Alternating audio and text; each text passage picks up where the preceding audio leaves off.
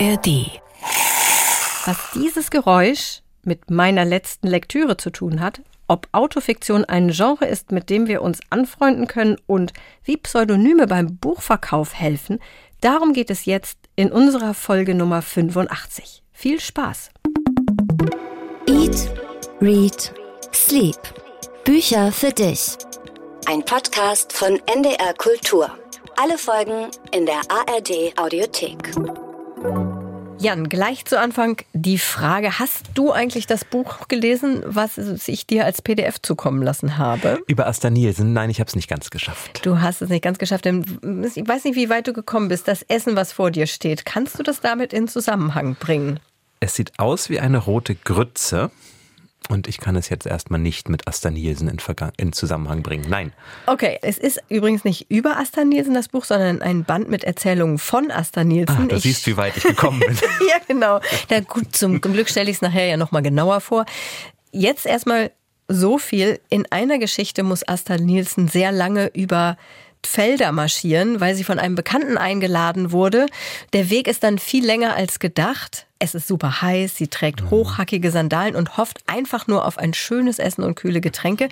Und dann kommen sie endlich an und die Gattin des Bekannten serviert erstmal jede Menge Zwiebelsteaks und dann mm. das, was mm. du vor dir hast. Mm.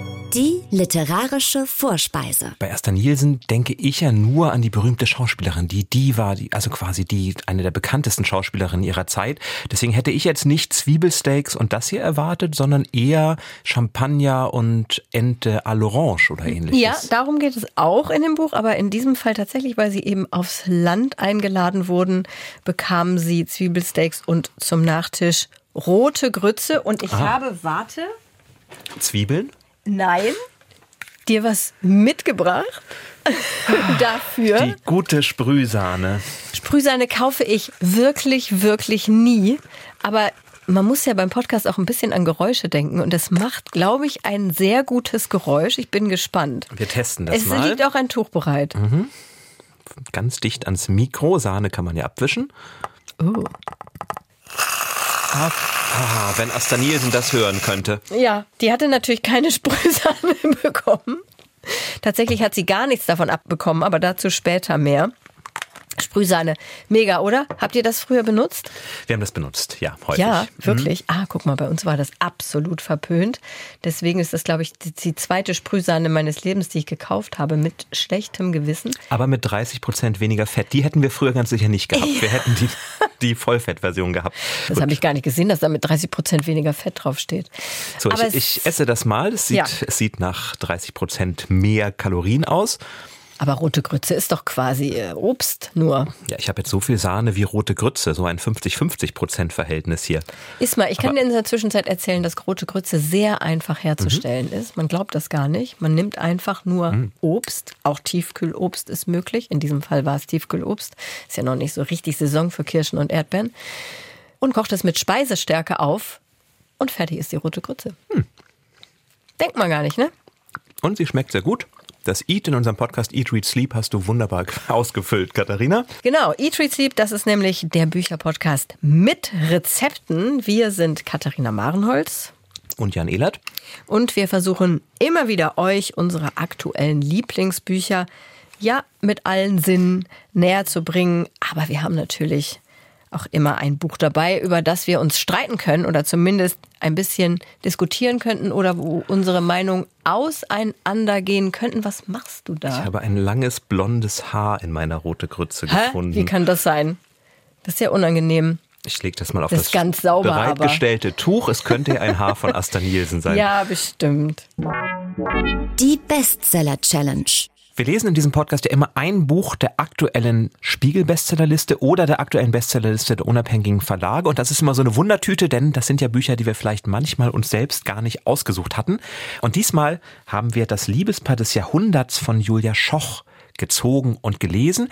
Und das passt ganz gut, denn es beginnt tatsächlich auch mit Rezepten in diesem Liebespaar mit Vanilletee und daraus wurde dann die große Liebe. Mehr als 30 Jahre waren die Ich-Erzählerin und ihr Mann zusammen, haben Reisen unternommen, Kinder bekommen, sechs Autos gehabt, 912 Partien Heimer gespielt und beide auch mal ein Kopfkissen zerfetzt vor Wut aus ganz unterschiedlichen Gründen. Eine große Leidenschaft war das also, doch dann kam ihre Liebe langsam abhanden. Im Grunde ist es ganz einfach, ich verlasse dich. So beginnt dieser Roman etwas überraschend für einen Liebesroman, den Julia Schoch geschrieben hat. Und ausgehend von diesem Satz, der ja eigentlich das Ende ist, begibt sie sich dann auf Spurensuche. Wann ist diese große Liebe gescheitert? Welches Ereignis oder vielleicht welche Kleinigkeiten haben dazu geführt, dass sich beide immer weiter auseinandergelebt haben und jetzt eben am Ende stehen? Erinnerung reiht sich so an Erinnerung, das Ganze 191 Seiten lang. Katharina, war das Buch über eine große Liebe für dich auch ein großer Roman? Ich habe das Gefühl, ich bin hier in einer Schleife von Autofiktion gefangen. Wir hatten ja in der letzten Folge Helga Schubert. Ich habe überlegt, ist das eigentlich mein Genre? Ist das irgendwie nicht mein Genre? Weil ich dieses Buch, mh, hm, ich mochte es nicht so gerne, weil ich mich die ganze Zeit gefragt habe, warum soll ich was über das normale Leben von Julia Schoch lesen? Also ja, sie hat das schön in Worte gefasst, diese Entwicklung, die eine Liebesbeziehung gehen kann. Aber es interessiert mich nicht. Sie putzt ihre Küche, leert ihren Mülleimer aus und das wird minutiös aneinandergereiht dargestellt zwischen den großen Gefühlen, die abgehandelt werden. Es interessiert mich einfach nicht. Und außerdem fand ich beide wahnsinnig unsympathisch. Also es wird ja nur aus ihrer Perspektive geschrieben, sie himmelt ihn am Anfang total an. Sie möchte nicht mal einen Beruf ergreifen, weil sie ihn so super findet, dass sie die ganze Zeit nur Zeit mit ihm verbringen will. Da dachte ich schon so, um Gottes Willen. Sie schreibt auch so unsympathisch über ihre Kinder, die sie dann irgendwann haben. Ich dachte dann auch die ganze Zeit, die armen Angehörigen, wenn der Mann das liest oder die Kinder das lesen. Und wenn der Mann das liest, ganz ehrlich, nach dem Buch, kann der doch nicht mal bei ihr bleiben. Naja, erstmal ich bin nicht sicher, ob es sich um eine Autobiografie wirklich von Julia Schoch handelt. Autofiktion. Nicht, ja, aber da ist ja auch viel Fiktion dabei, ne? Ja, aber also, auch viel Auto. Oder? Ich, ich glaube, es geht ja tatsächlich nicht so sehr um ihre eigene Liebesgeschichte, sondern es geht schon darum, also da wird sicher viel eingeflossen sein, es geht schon darum zu ergründen, was passiert eigentlich im Laufe einer langen Liebe und das halt so ehrlich und schonungslos, wie es irgend geht. Und ich finde diesen Einstieg zu sagen, Ne? Zu beginnen ein Roman mit dem Satz, im Grunde ist es ganz einfach, ich verlasse dich. Und dann diese Überlegung, was bedeutet das, wenn man das sagt? Was ist eigentlich passiert? Die Liebe begann mit drei Worten, ich liebe dich, sie endet mit drei Worten, ich verlasse dich. Hm, Dieser Rahmen, der gesetzt wird. Effekthascherei, wenn ich, fand das, ich fand das großartig, weil du sofort drin bist und denkst, da rührt sie doch an etwas Elementarem an etwas, was jeder, der eine lange Beziehung hat, sicherlich auch kennt, dass Gefühle mal hoch, mal tief, mal. Ne, ja, so aber das habe ich schon tausendmal besser gelesen. Bei wem denn? Also ich meine, in allen möglichen Liebesromanen kann ich dir jetzt nicht aus dem FF aufzählen, aber ja, ich, auch ich, ich meine, wir sind uns einig, das ist jetzt nicht der allerbeste Liebesroman, der jemals im Leben geschrieben wurde, aber was sie versucht, ist doch erst einmal etwas Starkes zu gucken, ich schaue da so nüchtern drauf, wie es irgend geht. Und bei den Erinnerungen, ich gebe dir recht, es gibt viele Erinnerungen, da sitze ich davor und denke, ja, warum muss ich jetzt wissen, dass sie nach Rumänien gereist sind? Geschenkt. Und dann gibt es aber wieder andere, wo ich sofort etwas in mir spüre, was sie trifft. Zum Beispiel, wenn sie das beschreibt, wie sie in eine Wohnung ziehen gemeinsam und sie möchten unbedingt in ihrer Bäckerei um die Ecke Stammkunden werden und ärgern sich tierisch darüber, dass die Verkäuferin sie auch nach drei Wochen immer noch nicht kennt und nicht fragt ne, und nicht sagt wie immer, sondern was hätten sie denn gerne. Es gibt so viele kleine Momente, wo sie mich dann immer wieder zurückgeholt hatten, wo ich immer wieder anfing zu spüren, ja, sie erzählt hier nicht nur ihre eigene Geschichte, sie erzählt schon auch etwas Größeres als das. Ja, und mir ist das eben nicht groß genug, sondern einfach eine durchschnittliche Beziehung oder Ehe da überrascht mich gar nichts. Das ist Alltag, den mir niemand erklären oder mit so wohlfeilen Worten beschreiben muss. Und dann noch dieser romantisierte Paris-Teil als sie nur von Lust und Liebe gelebt haben und sie nichts brauchte, außer ihn. Du nennst das romantisiert, ich, äh, ohne jetzt zu tief eintauchen zu wollen, aber am Anfang einer Liebe sieht man das doch so. Also ich erinnere mich auch an eine Liebe, die dann zum Glück relativ schnell scheiterte, wo ich auch sagte, wozu muss ich studieren? Es reicht doch, wenn wir zusammen sind. Ja, aber, nicht lang, aber wie lange hast du das Ja, gedacht? aber wie lange hat das denn hier gehalten? Lange. Nein, sie hat doch einen Beruf, sie schreibt doch. Ist doch so, nicht so, dass sie ja, gar sie nichts hat macht. Ja, ganz lange hat sie gesagt, möchte nur die ganze Zeit mit dem Mann zusammen ja, sein. Sie möchte das nur. Der Wunsch ist doch schön. Ich weiß nicht. Und dann auch manche Sätze, also zum Beispiel, wie es aussieht, ist die, das passt übrigens dazu, wie es aussieht, ist die Emanzipation der Tod der Liebe. Oh, bitte. Naja, naja.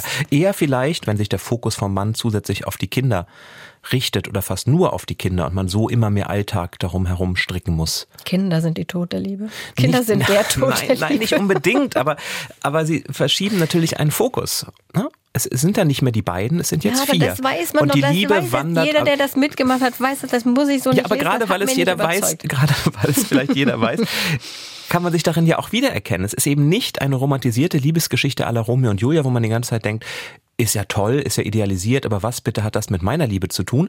Sondern es ist, finde ich, ein nüchtern geschriebenes, ehrliches Porträt Ja, so ein einer Aber so langen eine- Liebesbeziehung. Ja, aber es ist so eine Standardgeschichte. Wir waren erst am studiert, dann waren wir schön in Paris und brauchten nicht viel mehr als eine Flasche Rotwein und eine Matratze auf dem Boden.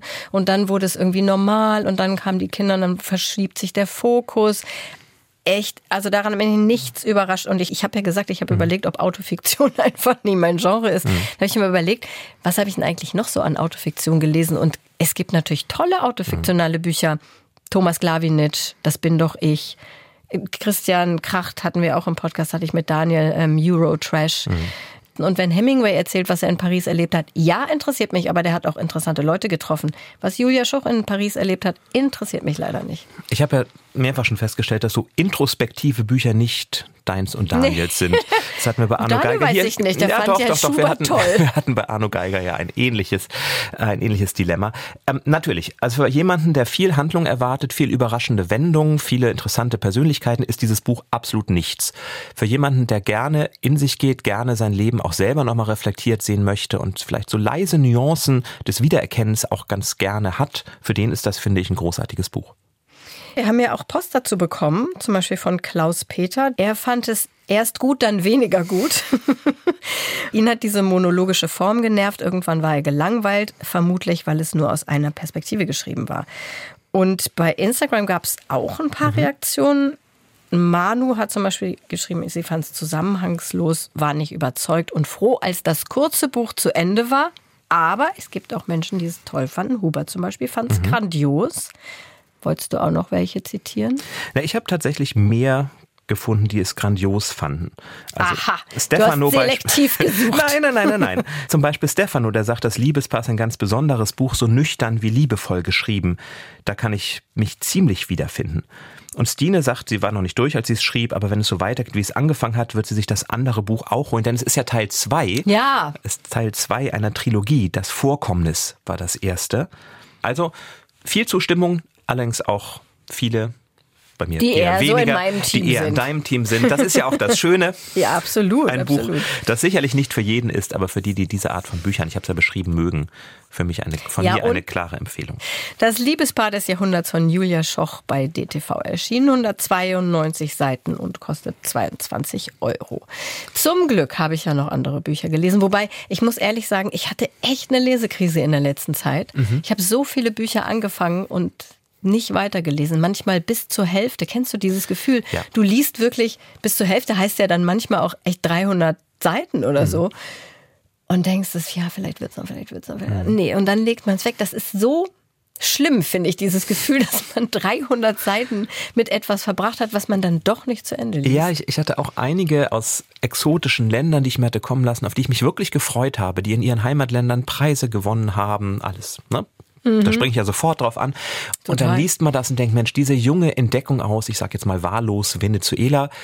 Und dann liest man das und ich will es gut finden, ich will es gut Ja. finden. Und es vergehen 100 Seiten, es vergehen 150 Seiten und irgendwann gibt man dann auf. Und ein paar habe ich sogar durchgelesen und überlegt, stelle ich sie jetzt trotzdem vor, aber ah, es gibt so viele gute Bücher, da muss man jetzt so halbgare Bücher nicht unbedingt vorstellen. Nee, gar nicht, finde ich auch. Also es muss dann schon etwas sein, von dem ich richtig überzeugt bin. Auf jeden Fall kam dann äh, unser Aufzeichnungstermin näher und näher und ich so, oh mein Gott, ich habe kein Buch. Und da habe ich meine Freundin Katja gefragt, Katja, ich habe kein Buch für Eat, Read, Sleep. Hast du nicht in der letzten Zeit was gelesen, was gut ist? Und sie hat mir dann gesagt, hier, Asta Nielsen im Paradies, nimm das. Also so kam ich hier an dieses rote Grütze-Buch. Es ist, guck mal, klein und schön. Kat Menschik hat es illustriert, das ist eigentlich zu wenig gesagt. Sie hat es wirklich richtig durchgestaltet in der Reihe äh, Meine Lieblingsbücher. Und wir hatten ja Kat Menschik auch schon mal im Interview in, der, in Folge 41, da haben wir auch über diese Reihe gesprochen. Da sind ja auch noch andere Bücher erschienen. Jamila zum Beispiel, apropos gute Liebesgeschichten. Genghis Aitmatov, ja. Genau. Und Kurzgeschichten von Volker Kutscher in dieser kleinen Reihe. Und es ist wirklich richtig schön mit Silberschnitt hier an der Seite und silbriger eingeprägtem Titel. Also, Asta Nielsen. Und ich dachte, genau wie du, Asta Nielsen, dieser Stummfilmstar, kriege ich überhaupt nicht jetzt als Autorin jemals abgespeichert. Die schreibt, konnte ich wirklich nicht glauben. Und dann dachte ich als nächstes, hässlicherweise, ja mein Gott, so eine Schauspielerin, die mal ein paar Erzählungen geschrieben hat, das ähm, ist ja bestimmt nicht besonders gut. Aber ich war echt überrascht. Ich finde, die schreibt super. Die mhm. schreibt richtig, richtig gut. Gerade diese erste Geschichte, die dann irgendwie zu dieser rote Grütze führt oder eben auch doch nicht. Da geht es um. Es ist die erste Geschichte. Es ist die ja. erste Geschichte. Du hast, glaube ich. Ich habe bestimmt hinten angefangen. Ja, du hast bestimmt hinten angefangen. Da geht es um Hittensee. also Asta, also ich, die Ich-Erzählerin wahrscheinlich Asta Nielsen, will unbedingt Kastanienzweige haben, weil sie die so toll findet in Berlin. Und dann ein Freund von ihr tut alles, um sie zu besorgen für sie, damit sie die in die Vase stellen kann. Vergeblich, funktioniert nicht, ist auch schon sehr lustig, weil immer kommt irgendwie so eine Polizeistreife um die Ecke, wenn sie gerade Kastanienzweige klauen wollen. Und dann treffen sie zufällig einen Freund von dem Freund, einen Geigenbauer namens König, der sagt, ach, ich habe einen Kastanienbaum im Garten, kommt doch mal zu mir aufs Land, dann könnt ihr die Zweige mitnehmen. Und dann fahren die ich Erzählerin und der Freund mit der Bahn nach Blankenburg, steigen aus und denken, naja, das ist jetzt hier wahrscheinlich gleich. Und dann geht dieser König fröhlich, nee, wir machen jetzt noch einen kleinen Spaziergang bis zu meinem Haus und geht und geht und geht. Und der Feldweg endet und endet nicht. Und sie sind mhm. völlig fertig und verschwitzt. Klingt nach meiner Heimat auf dem Dorf. Ja, sehr. Klingt sehr nach Heimat auf dem Dorf. Und diese heißen Tage, wo dann auch gar kein Schatten ist, ist und alles ist total staubig. Und dann kommen sie endlich zu diesem Haus, was sie dachten, das ist ein schönes Landhaus, ist aber eher so eine Bruchbude. Als erstes sehen sie eine nackte Frau, nämlich die Frau des, des Geigenbauers, die dann da nackt irgendwie duscht und sich dann aber schnell was überwirft. Und dann denken sie, na gut, okay, jetzt wird es ja endlich hier was Gutes zu essen geben. Die hat bestimmt für alle gekocht und so. Und dann serviert sie erst Zwiebelsteaks, aber nur für ihren Mann. Und danach serviert sie herrliche, kühle rote Grütze mit Schlagrahmen. Und auch das ist der Mann alles alleine.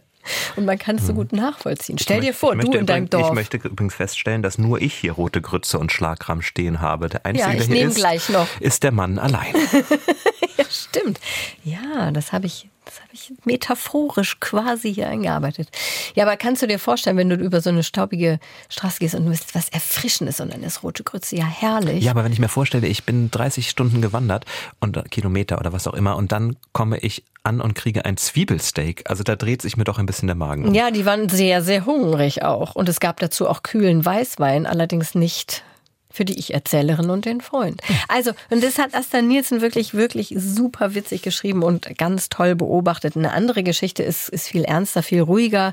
Da gibt es noch eine längere Erzählung, wo dann der Champagner eine Rolle spielt, den du schon auch vermutet hattest, über die Bohème in Berlin, vor allem Ringelnatz. Also es geht um mhm. ein Gelage mit Ringelnatz, auch sehr schön.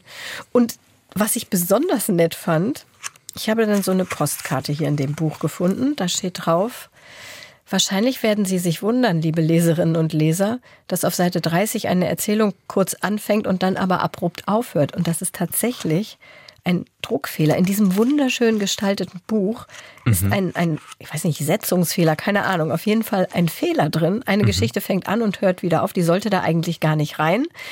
Und jetzt kann man sie aber online dann nachlesen, haben sie gesagt, naja, gut, ah. als Entschuldigung sozusagen dafür, kann man sie online, wenn man dann auf die Internetseite von Galliani geht, diese Geschichte nachlesen. Das fand ich irgendwie sehr magisch fast, dass in diesem so schön gestalteten ah. Buch sowas passiert und das dann so aufgefangen wird. Das ist auch ein guter Trick, um Papier zu sparen. Total. Dass man sagt, hier sind 100 Seiten und wenn ihr wirklich wissen wollt, wie es weitergeht, lest doch den Rest bei uns online. Ja, ich glaube, Ringelnatz hätte es gefallen. Asta Nielsen bestimmt auch. Bestimmt auch. Also Asta Nielsen, ich würde sagen, fast ein Geheimtipp. Im Paradies, gestaltet von Kat Menschik, erschien bei Galliani Berlin 22 Euro plus extra Geschichte im Netz mhm. und übersetzt. Achtung, wir hatten ja in der letzten Folge eine Übersetzerin zu Gast, deswegen wollen wir nochmal besonders darauf achten, dass wir auch die Übersetzer nennen. Übersetzt von Ellen O. Hagedorf, Steffen Jakobs und Renate Seidel. Mhm. Ich habe auch ein Buch mitgebracht, was ein besonders schönes Cover hat, fand ich. Zumindest hat es mich eine ganze Zeit von meinem Schreibtisch aus angeschaut. Oh ja. Deswegen dachte ich, ich greife mal dazu. Es ist Sieht ein Porträt eines 20er einer jungen Frau, 20er Jahre, mhm. ja, ein bisschen früher. Spielt zumindest die Geschichte. Ich weiß nicht, von wann das Bild ist. Also diese Frisur, die die Frau hat, guck mal das oben, das nennt man ja. Wellenreiter. Aha. könnte ich auch anfertigen bei dir, wenn deine Haare wieder ein bisschen länger sind. Das ist eigentlich so typisch 20er Jahre. Aber vielleicht auch hat man das schon ein bisschen früher getragen. Ja, vielleicht für unsere nächste Live-Veranstaltung. Ja, das wäre ja sehr gucken. schön. ich habe, wie du es beschrieben hast, ich habe auch viele Bücher in der Hand gehabt, die ich so gerne vorgestellt hätte und die mich dann doch nicht so richtig überzeugt haben. Und deswegen habe ich zu diesem Buch gegriffen, wo ich dachte, da kann man ja gar nichts falsch machen, denn es ist von einem Nobelpreisträger geschrieben, Ivo Andrić. Sag mal ganz kurze Zwischenfrage. Hast du noch nie ein Buch von einem Nobelpreisträger gelesen, das dich enttäuscht hat? Doch, doch, doch. Also kann man doch was falsch machen. Und dieses hier von Ivo Andrić, das war besonders spannend, fand ich, denn selbst in der Laudatio für ihn, als Anders Österling die Laudatio hielt auf Ivo Andrić, als er den Nobelpreis bekam, da sagt er, Andrić hat diese großartige bosnische oder jugoslawische Trilogie geschrieben, die Brücke über die Drina, bekanntestes Werk, große Geschichte Hatten des Landes mal, erzählt in einer oder? Brücke. Das kann gut sein, ja. Mhm.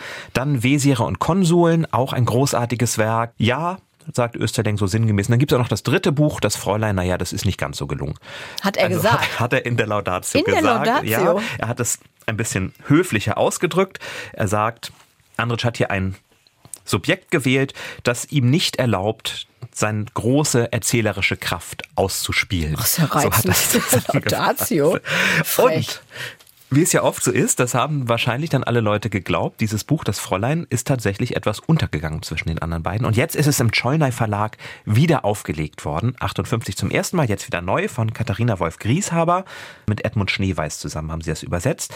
Und ich fand es unglaublich faszinierend, es jetzt zu lesen und festzustellen, es hat mich auch gepackt, auch wenn es ganz anders ist als diese anderen beiden Geschichten. Nicht so episch. Nicht so episch und ein ganz anderer Blick, weil er nämlich nicht Andritsch die komplette Geschichte da in den Blick nimmt, sondern eher seine eigene Zeit beschreibt, Anfang des 20. Jahrhunderts und gleichzeitig eine Figur schafft, die wahrscheinlich auch gewollt unsympathisch ist, weil er damit auch etwas anprangern wollte, bestimmte Charaktereigenschaften, die nun mal nicht die sympathischsten sind in dem Ganzen. Es geht zusammengefasst um eine junge Frau, die 15 ist, als ihr Vater stirbt. Wir befinden uns Anfang des 20. Jahrhunderts ungefähr. Und ihr Vater, bankrott gegangen, sagt ihr auf dem Sterbebett, was auch immer passiert, spare, wo immer du kannst. Geld ist die einzige Währung in der Welt, die zählt. Das ist ja ist ein guter väterlicher Rat. Ja Nun, pragmatischer Rat. und sie nimmt sich das tatsächlich zu Herzen. Reike Radakovic heißt sie. Und spart überall, vergrault die Gäste ihrer Mutter, weil die aus ihrer Sicht zu viel Zucker und Milch in den Kaffee nehmen. Deswegen wird die Mutter immer mehr in die Einsamkeit getrieben. Sie profitiert auch vom Krieg, macht da Anleihen, weil sie findet, das ist ein gutes Geschäft, ist es auch. Und nun wird eben beschrieben, wie sie sich selbst durch diesen Geiz, durch diese eisern, dieses eiserne Sparen immer weiter isoliert. Von immer, ne, die wenigen Freunde, die sie überhaupt hätte haben können, wenden sich nach und nach ab. Sie wird zu einer absoluten Außenseiterin.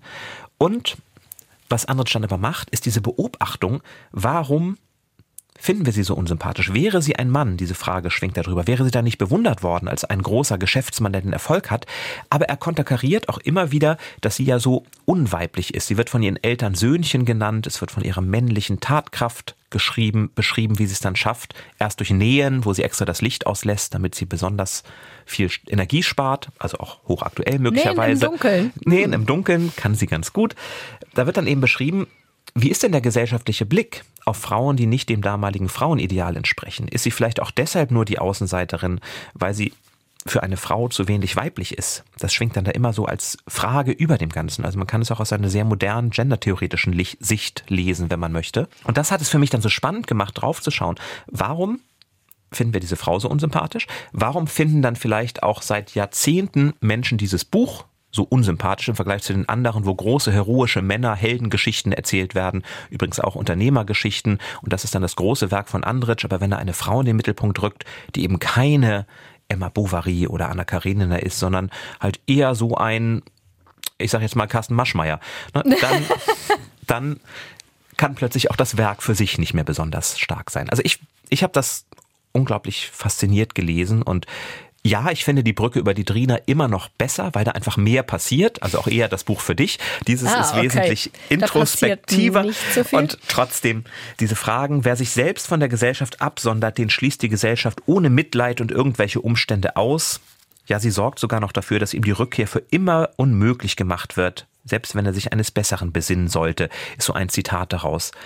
Und am Ende stirbt sie dann, das weiß man, weil es beginnt damit, dass sie tot gefunden wird und dann beginnt quasi so im Rückblick, ähnlich wie bei Julia Schoch, im Rückblick die Frage, wie konnte sie denn so werden, wie sie ist und eine Liebesgeschichte gibt es auch. Noch mehr will ich aber nicht verraten. Mhm. Also, das Fräulein von Ivo Andritsch, für mich eine absolute Wiederentdeckung, erschienen im Schollner Verlag.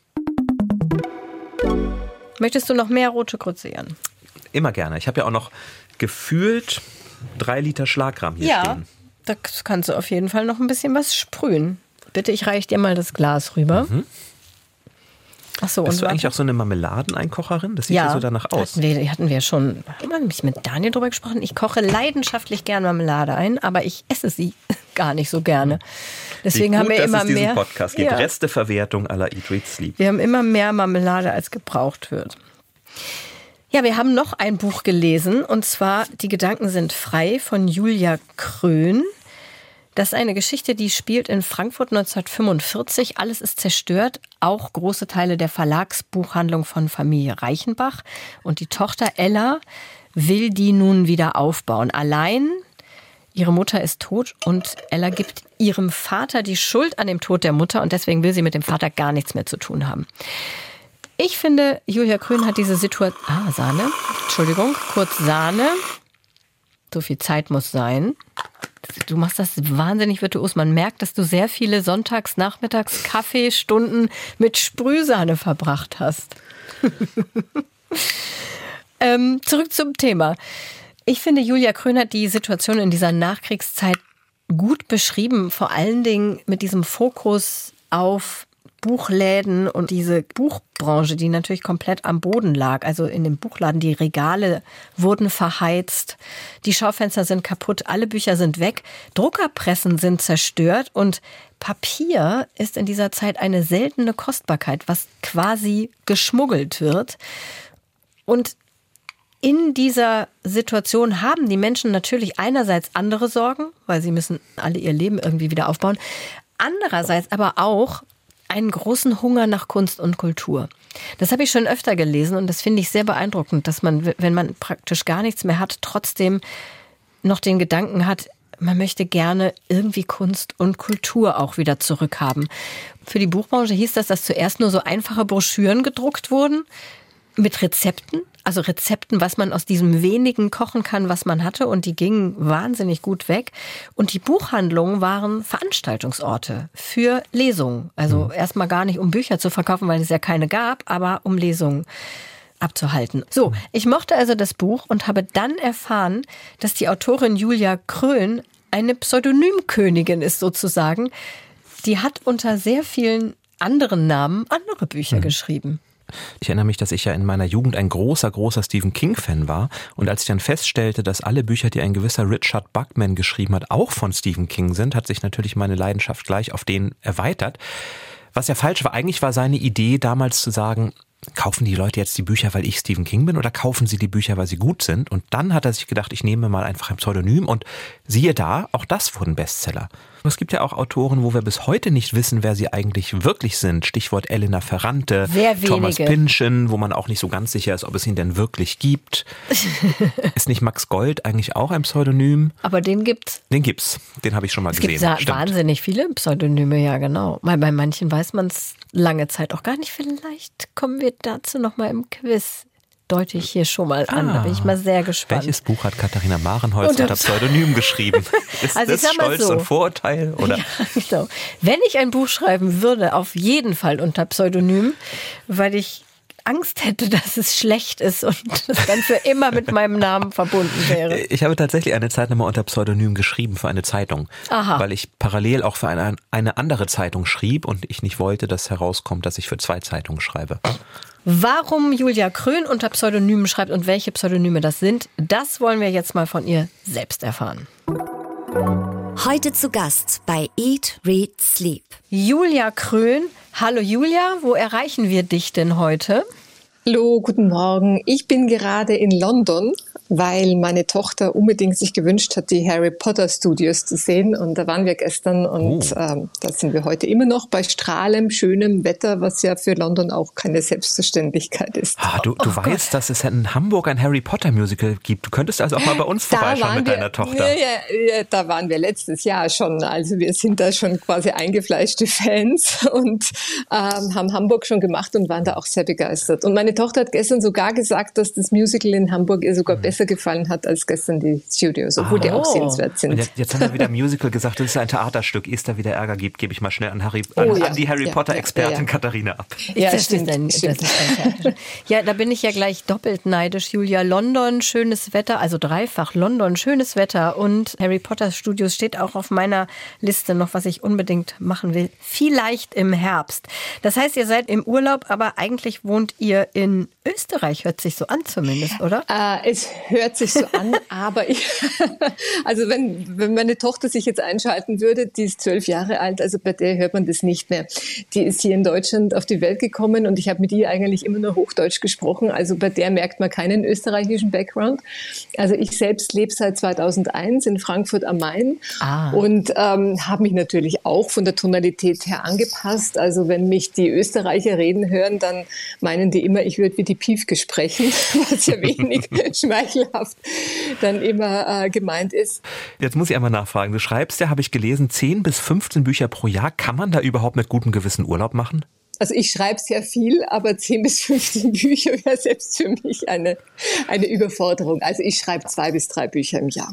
Ah, okay. Das ist die, das ist der korrekte Durchschnitt, was immer noch ein hohes Pensum ist, was möglich ist. Zum einen, weil ich einfach ja über all diese Jahre, die ich nun schon schreibe, eine große Routine entwickelt habe.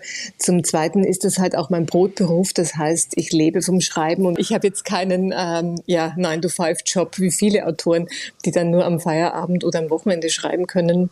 Wir wollen ja mit dir über Pseudonyme reden. Ich habe dich mit Jawohl. Julia Krön begrüßt. Ich könnte mhm. dich auch begrüßen mit Katharine Orell, Clara Jahn, Carla Frederico, Kira Brennan oder Sophia Kronberg, richtig? Genau, und ich würde bei all diesen Namen auch hinhören ähm, und Hallo sagen. Aber die große Frage ist ja, warum, Julia? Warum hast ja. du so viele Pseudonyme? Ja, das ist eine in der Tat gute Frage, die mir von Außenstehenden sehr oft gefragt werden, vor allem jenen, die jetzt mit der Buchbranche im Besonderen nicht so viel zu tun haben. Tatsache ist aber, dass diese Praxis eine ist, die sehr weit verbreitet ist. Und ich kenne also sehr, sehr viele hauptberufliche Autorinnen. Und eigentlich ist da kaum einer dabei, der nur unter einem Namen schreibt. Also die meisten haben einfach mehrere Pseudonyme gerade die, die das professionell machen, sehr großen Output haben und einfach zwei, drei Bücher im Jahr auch veröffentlichen, da wird es schwierig werden, wenn man das nur unter einem Namen macht, weil dann einfach der Markt schnell mal übersättigt wäre. Und zum anderen ist es ja so, dass ich zwar schon schwerpunktmäßig im historischen Roman unterwegs bin, meine Bücher sich aber doch sehr stark unterscheiden. Also wenn ich Kira Brennan nenne, dann sind es solche martialischen Kriegerepen, wo auch wirklich viel Blut fließt. Wenn man jetzt die Carla Federico hernehmen würde, dann sind sind es eher so romantische äh, Happy End äh, Frauensagers. Das heißt, es ist schon mal wichtig, äh, so sich seine eigene Marke aufzubauen, damit der Leser, die Leserinnen jetzt nicht äh, plötzlich negativ überrascht werden. Also wenn jetzt Stephen King plötzlich hergehen würde und äh, irgendwelche Liebesromane in Cornwall schreiben würde, dann würde er irgendwie Schwierigkeiten mit seiner Fanbase bekommen, während die Rosamunde Pilcher Leser halt auch nicht unbedingt den tätowierten Axtmörder in ihrem Roman herumlaufen auf. Ja, das ergibt Sinn. Wobei das bei J.K. Rowling ja ganz gut geklappt hat, dass sie dann doch eben unter ja, Pseudonym in ein ganz anderes Genre eingestiegen ist. Also vielleicht sollten wir aber, Stephen King mal genau. die Chance geben dazu. Ja, aber eben über Pseudonym. Das geht ja genau, dann wieder. Wenn genau. Steven sich Aha. dann Kira genau. Brennan nennen würde, dann würde dann es wieder gehen. Ja, ja. Vielleicht ist ja auch Stephen King um, nur ein ähm. weiteres Pseudonym von dir. Aber das, das, das heißt, die sind so unterschiedlich, die Bücher. Man könnte jetzt nicht sagen, wem Bücher von Kira Brennan gefallen haben, der mag auch die Bücher von Sophia Kronberg. Auf jeden Fall. Also da, da würde ich auch immer so, so einen kleinen Warnhinweis dazu geben. Äh, ich kenne LeserInnen, die ja bestimmte Bücher von mir lieben und da alle lesen, die da auf den Markt kommen, während sie sich mit anderen total schwer tun und sagen, das ist so überhaupt gar nicht meins. Und ich bin schon jemand, der ja in kreativer Hinsicht sehr, sehr experimentierfreudig ist. Also ich vergleiche das immer so, wenn es um meine, meine Haare geht, trage ich schon seit Ewigkeiten die gleiche Frisur. Aber wenn es um mein Schreiben geht, dann bin ich eher der Typ, der auch immer wieder mal gern was Neues ausprobiert und auch in verschiedenen Tonalitäten und Subgenres äh, sich ausprobiert. Und da schaffen natürlich diese Namen eine schöne Abgrenzung und zugleich, das ist ein weiterer Aspekt, der ganz wichtig ist, Zugleich schafft es auch eine, eine Form von Sicherheit. Ich habe ja vorhin schon erwähnt, dass ich vom Schreiben äh, lebe, was ja gar nicht so einfach ist, wenn man jetzt nicht einer von diesen ganz großen Top-Autoren ist. Und man muss sagen, dass die Buchbranche eine sehr, sehr schnelllebige ist. Das heißt, es kann sein, dass Bücher super laufen über Jahre. Es äh, kann aber auch sein, dass Bücher eine sehr, sehr kurze Halbwertszeit haben und einfach ja nicht so laufen, wie sich der Verlag erwartet. Und dann ist man nach ein, zwei, maximal drei Büchern schon wieder draußen. Und wenn man jetzt nur unter einem Namen schreiben würde, könnte es ja sehr, sehr schnell sein, ja, dass die Autorenkarriere sozusagen wieder vor dem Aussteht. Ähm, aber wenn man mehrere Standbeine hat, dann kann auch mal eines wegbrechen, ohne dass gleich äh, ja die ganze die ganze Einkommensquelle versiegt. Mal eine praktische Frage: ähm, Ist denn auch immer ein anderes Foto im Klappentext oder verkleidest du dich dann dafür? Also verkleiden tue ich mich nicht, weil ich ja übrigens anderes, anders als J.K. Rowling, die das ja zunächst unter geschlossenem Pseudonym herausgegeben hat, ihre, ihre erwachsenen Krimis. Mhm. Also ich gehe ja äh, sehr transparent damit um. In meinem Fall sind es sogenannte offene Pseudonyme. Das heißt, jeder, der sich ein bisschen dafür interessiert und ein bisschen herumstöbert, mm, ja, kommt ob kurz oder lang zum Schluss, ist Julia Krön. Also ich habe ja auch eine Homepage, wo mhm. all meine Bücher aufgelistet sind. Das heißt, ich mache kein Geheimnis drum und deswegen ist in der Tat auch ein immer erkennbares Foto drauf. Und natürlich würde ich sagen, ist es ein bisschen angepasst. Also die lieblicheren Bücher, die haben dann vielleicht so ein bisschen ein lieblicheres Foto und beim anderen schaue ich ein bisschen strenger rein. Ja. Also Oder solche Unterschiede gibt es schon. Schlüpfst du denn tatsächlich auch bei Veranstaltungen in die anderen Rollen? Also bist du, wenn du Carla Federico bist, eine andere als Sophia Kronberg, wenn wir dich jetzt bei zwei Lesungen besuchen würden? Also meine Lesungen laufen eigentlich immer gleich ab. Also ich bin jemand, der bei Lesungen nur einen Bruchteil wirklich aus den Büchern vorliest und sonst sehr stark einfach auch erzählt, gerne auch Dia-Vorträge macht. Das heißt, ich bringe dann oft Bildmaterial von meinen Recherchereisen mit. Und ähm, also ich, ich bin eine Persönlichkeit. Und es ist in der Tat manchmal so, dass man mich nur unter Pseudonym vorstellt. Da hat es manchmal auch schon Schwierigkeiten gegeben, wenn ich ins Hotelzimmer eingecheckt bin.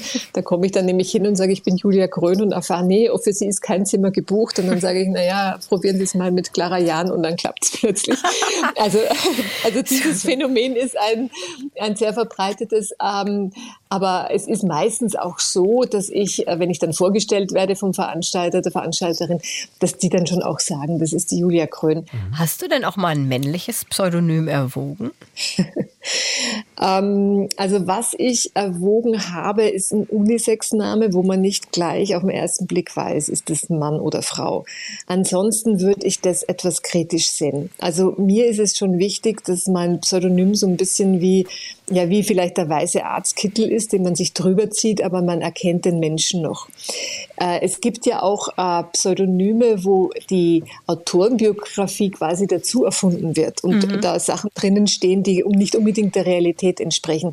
Das sehe ich persönlich wirklich für problematisch an, weil ich will ja den Leser quasi nicht betrügen. Ich will einfach nur ja so Marken abgrenzen. Aber komplett da was hinzudichten und sagen, was ich, ich habe da jetzt äh, eine mhm. fünfjährige Weltreise hinter mir und ich habe es aber nicht gemacht. Oder sogar zu sagen, ich bin jetzt ein Mann, obwohl ich keiner bin. Also da hätte ich ganz arge Bauchschmerzen. Ist mir auch noch nie passiert, dass ein Verlag das angetragen hat.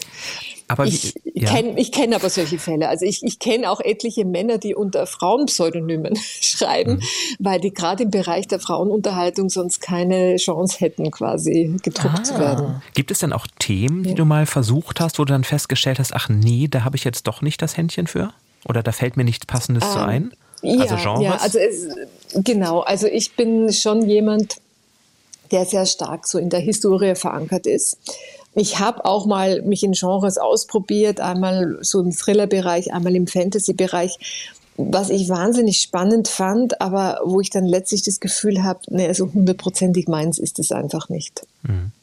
Wenn du jetzt am Schreibtisch sitzt und ein neues Buch beginnst, Kannst du dann so einfach umschalten oder brauchst du bestimmte Hilfsmittel, sage ich mal, um zu sagen, so jetzt bin ich aber Clara Jahn, also lege ich die CD mit Möwenschreien ein oder jetzt oder bin ich Federico und lege was anderes ein? Also hast du da hast du da Hilfsmittel oder kannst du das wirklich am Schreibtisch sitzen und sagen, so jetzt bin ich aber die oder die? Ja, ich, ich, ich bin in der Tat schon mal gefragt worden, ob ich unterschiedliche Klamotten habe, in die ich schlüpfe, bevor ich zum Schreiben anfange. Aber da muss ich abwinken, weil ich grundsätzlich ja den Vorteil habe im Homeoffice, da kann man ja herumlaufen, wie man will sozusagen.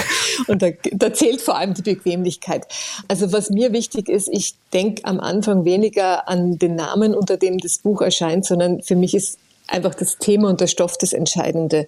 Also bevor ich anfange zu äh, schreiben, arbeite ich mich jedes Mal sehr, sehr intensiv in eine Thematik ein, lese sehr viele Bücher und mache im optimalsten Fall dann auch Recherchereisen vor Ort.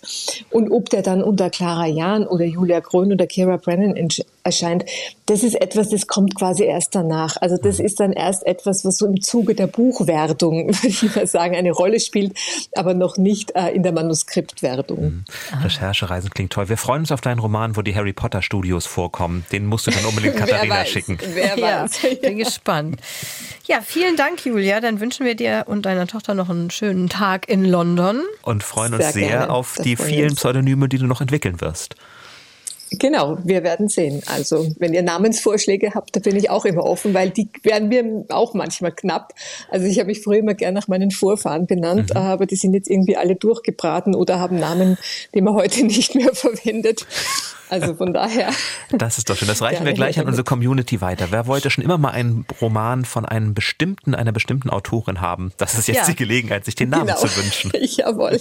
Ja, leiten wir dir dann weiter. Also vielen Dank, Julia, für deine Zeit. Sehr gerne. Tschüss. Tschüss. Viele Grüße nach London. Ja, tschüss. tschüss. Ja, interessant. Jetzt, also ja, jetzt weiß ich, vielleicht kann sie doch mal ein männliches Pseudonym nehmen und meinen Namen nehmen, damit ich endlich mein Buch dann fertig kriege. das Nein, ist eine interessante Wendung äh, in diesem Podcast. Da werde ich gleich mal Julia Krön fragen, ob sie dein Manuskript haben möchte. Ich Nein, könnte aber, mir vorstellen, ja. dass es ein Genreproblem wird. Naja, also ich würde nicht Katharina Marenholz auf das Buch schreiben. Ja, aber ich meine, wenn das jetzt sowas sehr introspektivisches Du hast ist. ja ein Bild von mir. Das hast du selber gesagt vorhin. Nein, aber, aber, ganz im Ernst, also ich wirklich, ähm, warte, ich muss nochmal nachzählen, eins, zwei, sechs verschiedene Autorinnennamen, das ist mhm. schon ist schon viel, hätte ich nicht gedacht. Das finde ich spannend, gerade wenn sie auch sagt, sie kann dann einfach so umswitchen und sagen, so jetzt schreibe ich eben ein Buch als Clara Jahn oder jetzt schreibe ich das andere. Und ich finde die Idee ja ganz reizvoll, jetzt mal ehrlich, wenn man als Autor, als Autorin irgendwann sagt, komm, jetzt schreibe ich mein ganzes Leben lang schon Liebesroman, ich probiere mal was anderes. Oder Stephen King, der vielleicht immer was anderes ausprobieren würde, weil wir saßen ja auch häufiger hier und sagten, ach, jetzt haben wir schon wieder ein Buch von Nicholas Sparks und es ist schon wieder wie alle Bücher. Das wäre doch toll, wenn dann Nicholas Sparks uns alle überraschen würde und sagen, sagen würde, hey, ich habe mal einen Thriller geschrieben oder so. Also mehr Mut zur Abwechslung würde ich mir ganz oft mal wünschen. Ja, und ich glaube wirklich, dass solche Leute dann auch ein Pseudonym bräuchten, denn die Leute, die Nicholas Sparks kaufen, weil sie immer das Gleiche haben wollen, die sind dann wirklich wahrscheinlich erschüttert, wenn dann plötzlich so ein Splatterroman kommt. Also insofern ergibt total Sinn mit den Pseudonymen. Wieder was gelernt, Jan. Mhm. Die All-Time Favorites. Kim hat uns geschrieben und gleich mehrere Autoren und Autorinnen geschickt, die sie uns empfehlen kann. Und einer hat es ihr dabei ganz besonders angetan. Das ist Roger Willemsen. Wobei, kennst du, ich sehe dich schon erstaunt. Roger gucken. Willemsen kenne ich, ja. Wobei sie, sagt Kim, eigentlich gar nicht die typische Personengruppe ist, die Roger Willemsen lesen würde. Sie ist 25 Jahre alt und im ehemaligen Ostdeutschland aufgewachsen. Denn Willemsen wird ja oft vorgeworfen oder wurde oft vorgeworfen, er ist ja leider schon verstorben, dass er in seinen Büchern so ein bisschen den feuilletonistischen, bildungsbürgerlichen Blick feiert in dem Ganzen. Das würde ich unterschreiben. Und sie hat sich aber trotzdem sehr wiedergefunden, denn sie sagt, seine Art, die Welt zu sehen und sie zu beschreiben, erinnert mich daran, wie Humanismus auch sein kann. Wann immer ich an der Welt verzweifle, greife ich nach einem Buch von Roger Willemsen, um noch einmal durch seine Worte den Glauben an die Menschheit zurückzugewinnen. Was Schöneres kann man über einen Autor ja eigentlich gar nicht sagen. Wirklich, das ist ja wirklich sehr schön. Und ich habe mich sehr gefreut, denn ich, gut, ich mag ja auch bildungsbürgerliche Bücher, aber ich, so. Ich bin ein ganz großer Fan seiner Bücher gewesen. Ähm, ganz besonders zum Beispiel die Enden der Welt, das sind Reisebeschreibungen aus Kathmandu, aus dem Kongo, aus dem Himalaya, wo er überall hinreist und beobachtet, was passierte eigentlich. Oder mein persönliches Lieblingsbuch von ihm, Der Knacks. Mhm. Da beschreibt er, so ähnlich wie Julia Schoch, er sucht also den Moment im Leben, wo sich etwas zum Schlechten verändert, wo etwas aus der Bahn gerät, wo ist dieser Startpunkt, Gibt übrigens ein tolles Gedicht eines Nobelpreisträgers dazu, aber das vielleicht an anderer Stelle. Ja, bitte. Ne? Und äh, das macht er aus einer auf der einen Seite persönlichen Sicht. Er erzählt da, wie es war, als mit 15, als er 15 war, sein Vater starb, aber eben auch immer mit diesem übergreifenden Blick des Kulturgeschichtlichen. Wo finden wir das an anderen Orten, in anderen Geschichten? Wo ist vielleicht das Universelle, was diese eine persönliche Geschichte zu etwas Größerem macht? So, Entschuldigung, nur für die Hörerinnen und Hörer, die vielleicht an dieser Stelle schon den Überblick verloren haben. Wir haben jetzt bereits zwei Alltime-Favorites von Roger Willemsen genannt. Der Knacks. Meine, meine. Ja, das ist aber meine. auch gut zu wissen. Mhm. Das kann man sich auf jeden Fall auch schon mal notieren oder in den Shownotes nachlesen. Der Knacks und Die Enden der Welt. Beides sehr gute Bücher von Roger Willemsen. Und nun, und nun kommt, kommt ein typischer Katharina-Satz. Ich habe noch ein Buch mitgebracht.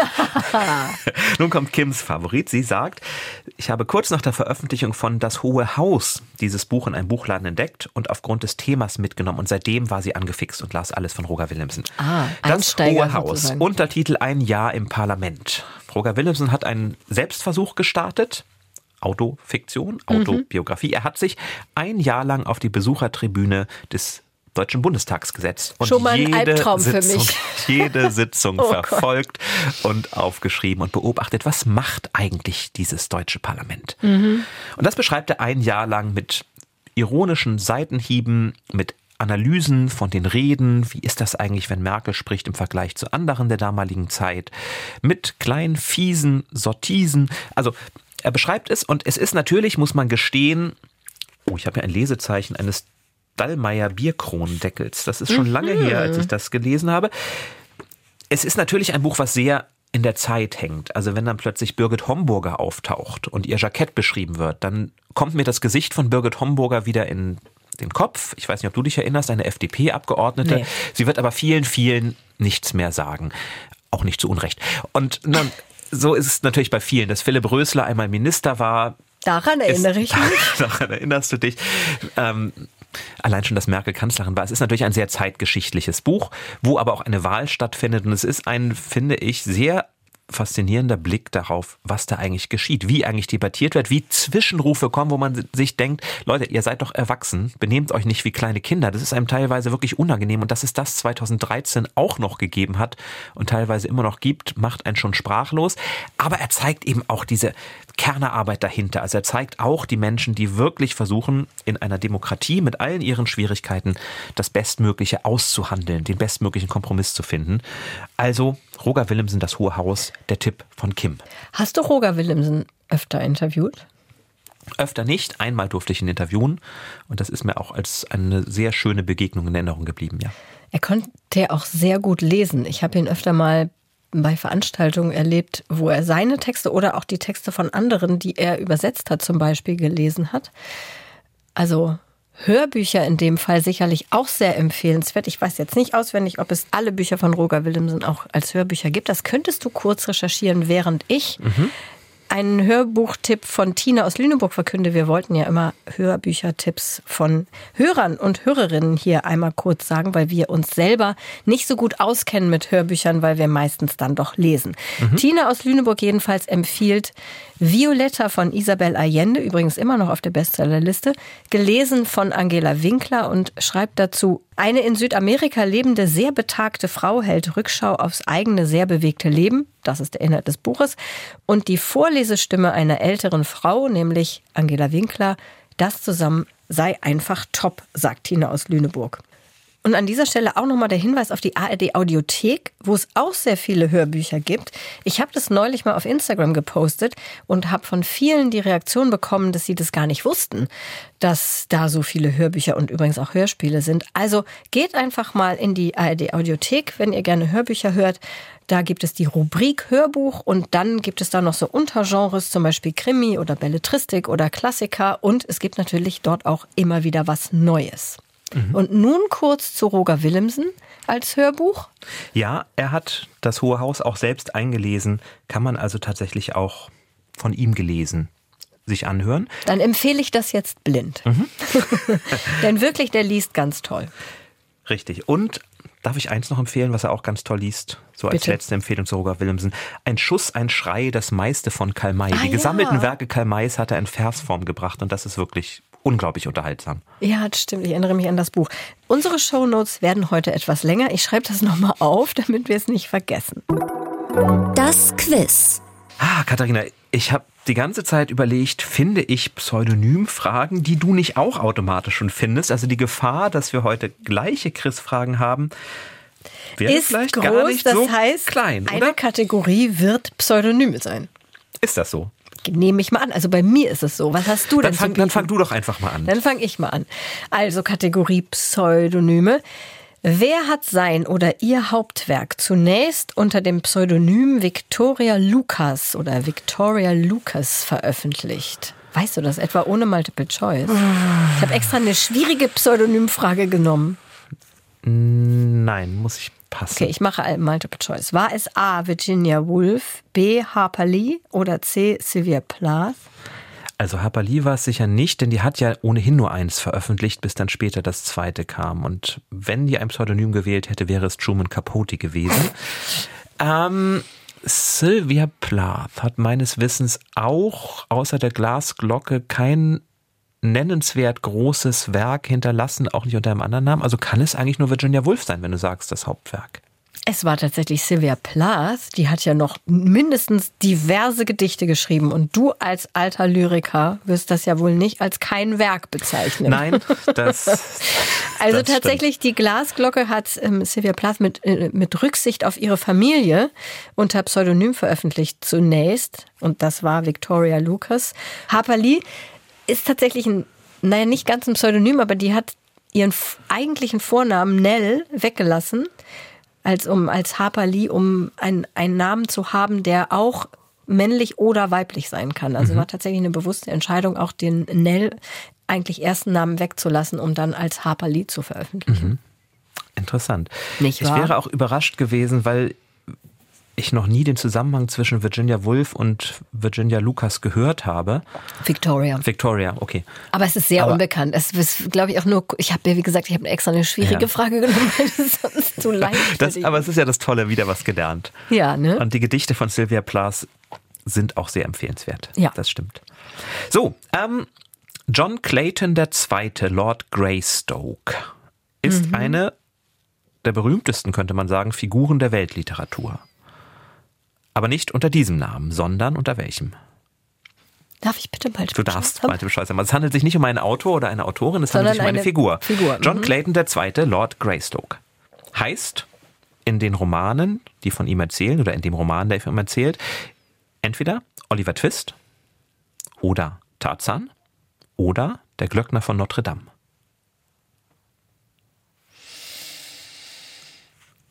Oh Gott, also Oliver Twist könnte natürlich theoretisch als Erwachsener ein Lord geworden sein. Oder von seinem Vater eigentlich nicht anerkannt oder erst spät anerkannt. Die Mutter landet ja mit ihm möglich. im Armenhaus. Ich glaube, es ist Tarzan. Es ist Tarzan, richtig. John Clayton, der zweite Lord Greystoke, auch bekannt als Tarzan von Edgar Rice Burroughs. Kein Pseudonym. Kein Pseudonym. Soweit ich weiß, habe ich jetzt nicht nachgeschaut. Okay. Meine zweite Kategorie ist meine neue Kategorie, die ich in der letzten Folge eingeführt habe. Mhm. Abgelehnte Weltbestseller. Mhm. Welches dieser Werke hatte die meisten Absagen, bevor es veröffentlicht wurde? A.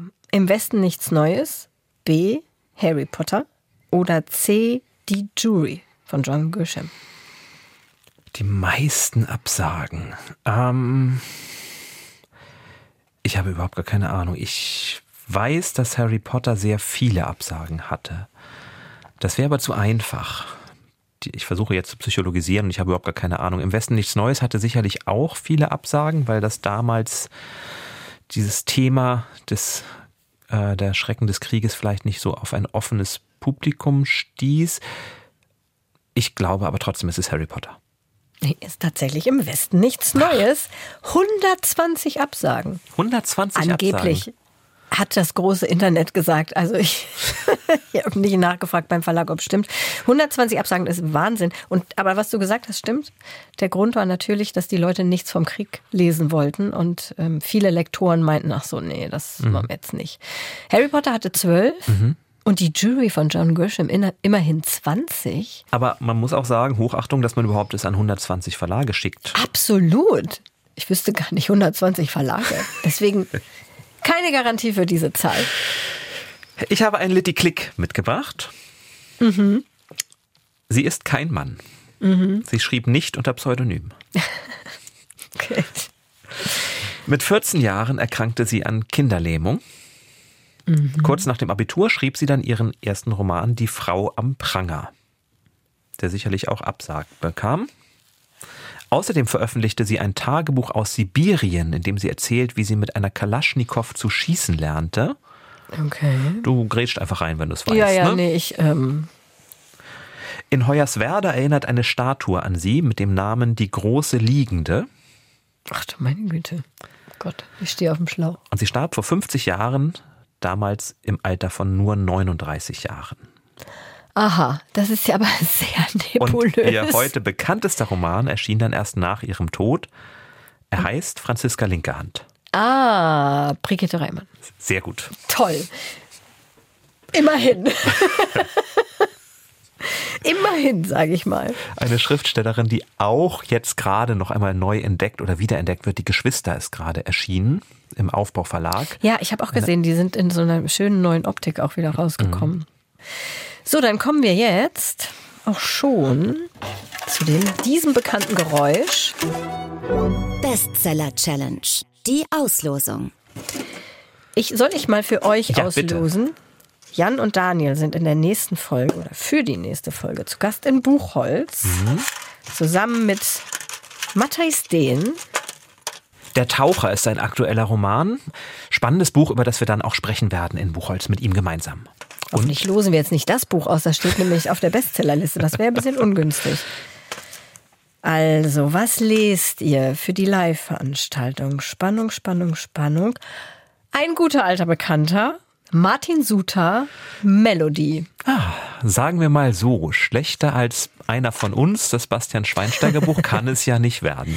Ich habe sehr viel Gutes über Martin Suter gelesen, über das neue Buch, meine ich. Und es liegt bei mir auch schon bereit. Jetzt warte ich, glaube ich, erstmal, bis ihr es gelesen habt. Und dann entscheide ich, ob ich es auch lese. Nach diesem ganzen Lesefrust. Ich kann mir kein weiteres Buch mehr leisten, was ich wieder abbreche. Suter ist aber auch so ein spannender Autor, der nicht immer das Gleiche schreibt, sondern wo schon häufiger mal ganz andere Plots, ganz andere Ja. Twists reinkommen. Nicht alles geglückt, siehe Schweini, aber zumindest, Mal was ausprobiert. wo man zumindest auch so eine Wundertüte, wo man nicht weiß, wo es einen denn diesmal hinführt. Ja, und das ist ja eigentlich zu befürworten. Ja, Buchholz, ich habe es gerade erwähnt. Mhm. 19. April in der 19. Empore. April in der Empore. Es gibt, glaube ich, noch ein paar Restkarten. Und auf ndr.de slash eat, read, sleep sind jetzt unsere sieben Veranstaltungstermine für den Sommer online. Wir kommen in sieben Orte. Einer davon ist Buchholz. Die anderen sind verteilt über fast ganz Deutschland. Ja, ich sage mal Kim aus der Eifel, die uns den Alltime Favorite geschickt habe, ganz genau hinschauen. Auch dort könnte in der Nähe sich ein Ort befinden. Die Eifel ist ja sehr groß, also guck noch mal, Kim, ob das zu deinem Wohnort passt. Und bitte nicht enttäuscht sein, wenn keiner unserer Veranstaltungsorte wirklich ganz in eurer Nähe ist. Wir tun, was wir können und das sind ja auch nur die Termine bis Juni. Richtig, wir freuen uns auf jeden Fall, viele von euch da auch zu treffen bei diesen Veranstaltungen. Und wie man dabei sein kann, das könnt ihr eben ab jetzt nachlesen unter ndr.de-eat, read, sleep. Alle Bücher dieser Folge findet ihr wie immer in den Shownotes. Und wenn ihr es nicht längst getan habt, abonniert uns unbedingt am besten in der ARD Audiothek.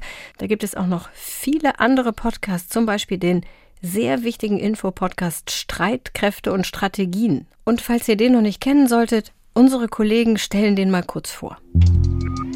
Hallo, ich bin Anna Engelke. Und ich bin Kai Küstner.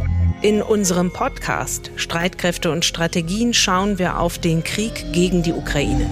Was ist eigentlich ein Stellungskrieg? Wir reden mit Militärhistorikern oder sicherheitspolitischen Experten. Und auch mit Korrespondentinnen in der Ukraine. Ich merke auf jeden Fall, dass die Menschen hier sehr nervös sind. Man erwartet, dass etwas passiert und man ist auch unruhig, würde ich sagen. Die Frage ist, wo passiert etwas? Wir informieren darüber im Podcast Streitkräfte und Strategien. Am besten auch gleich abonnieren Streitkräfte und Strategien, unser Podcast-Tipp heute. Wir sagen Tschüss und machen uns jetzt über den Rest der roten Grütze her. Zum Glück ist ja noch was da. Ja, ich will unbedingt jetzt auch mal ein bisschen Sprühsahne. Gib mal her. Nicht, dass wieder nur der Mann alleine ist. Nee, ich habe dir ein bisschen übrig gelassen, besonders Sprühsahne. Die rote Grütze ist leider leer. Ich wollte sagen, ich will vor allem die Sprühsahne ausprobieren. Moment, kannst du mir kurz dein Glas ausleihen? Sprühsahne. Sprühsahne ab. Herrlich. Eat, Read, Sleep. Bücher für dich. Ein Podcast vom NDR.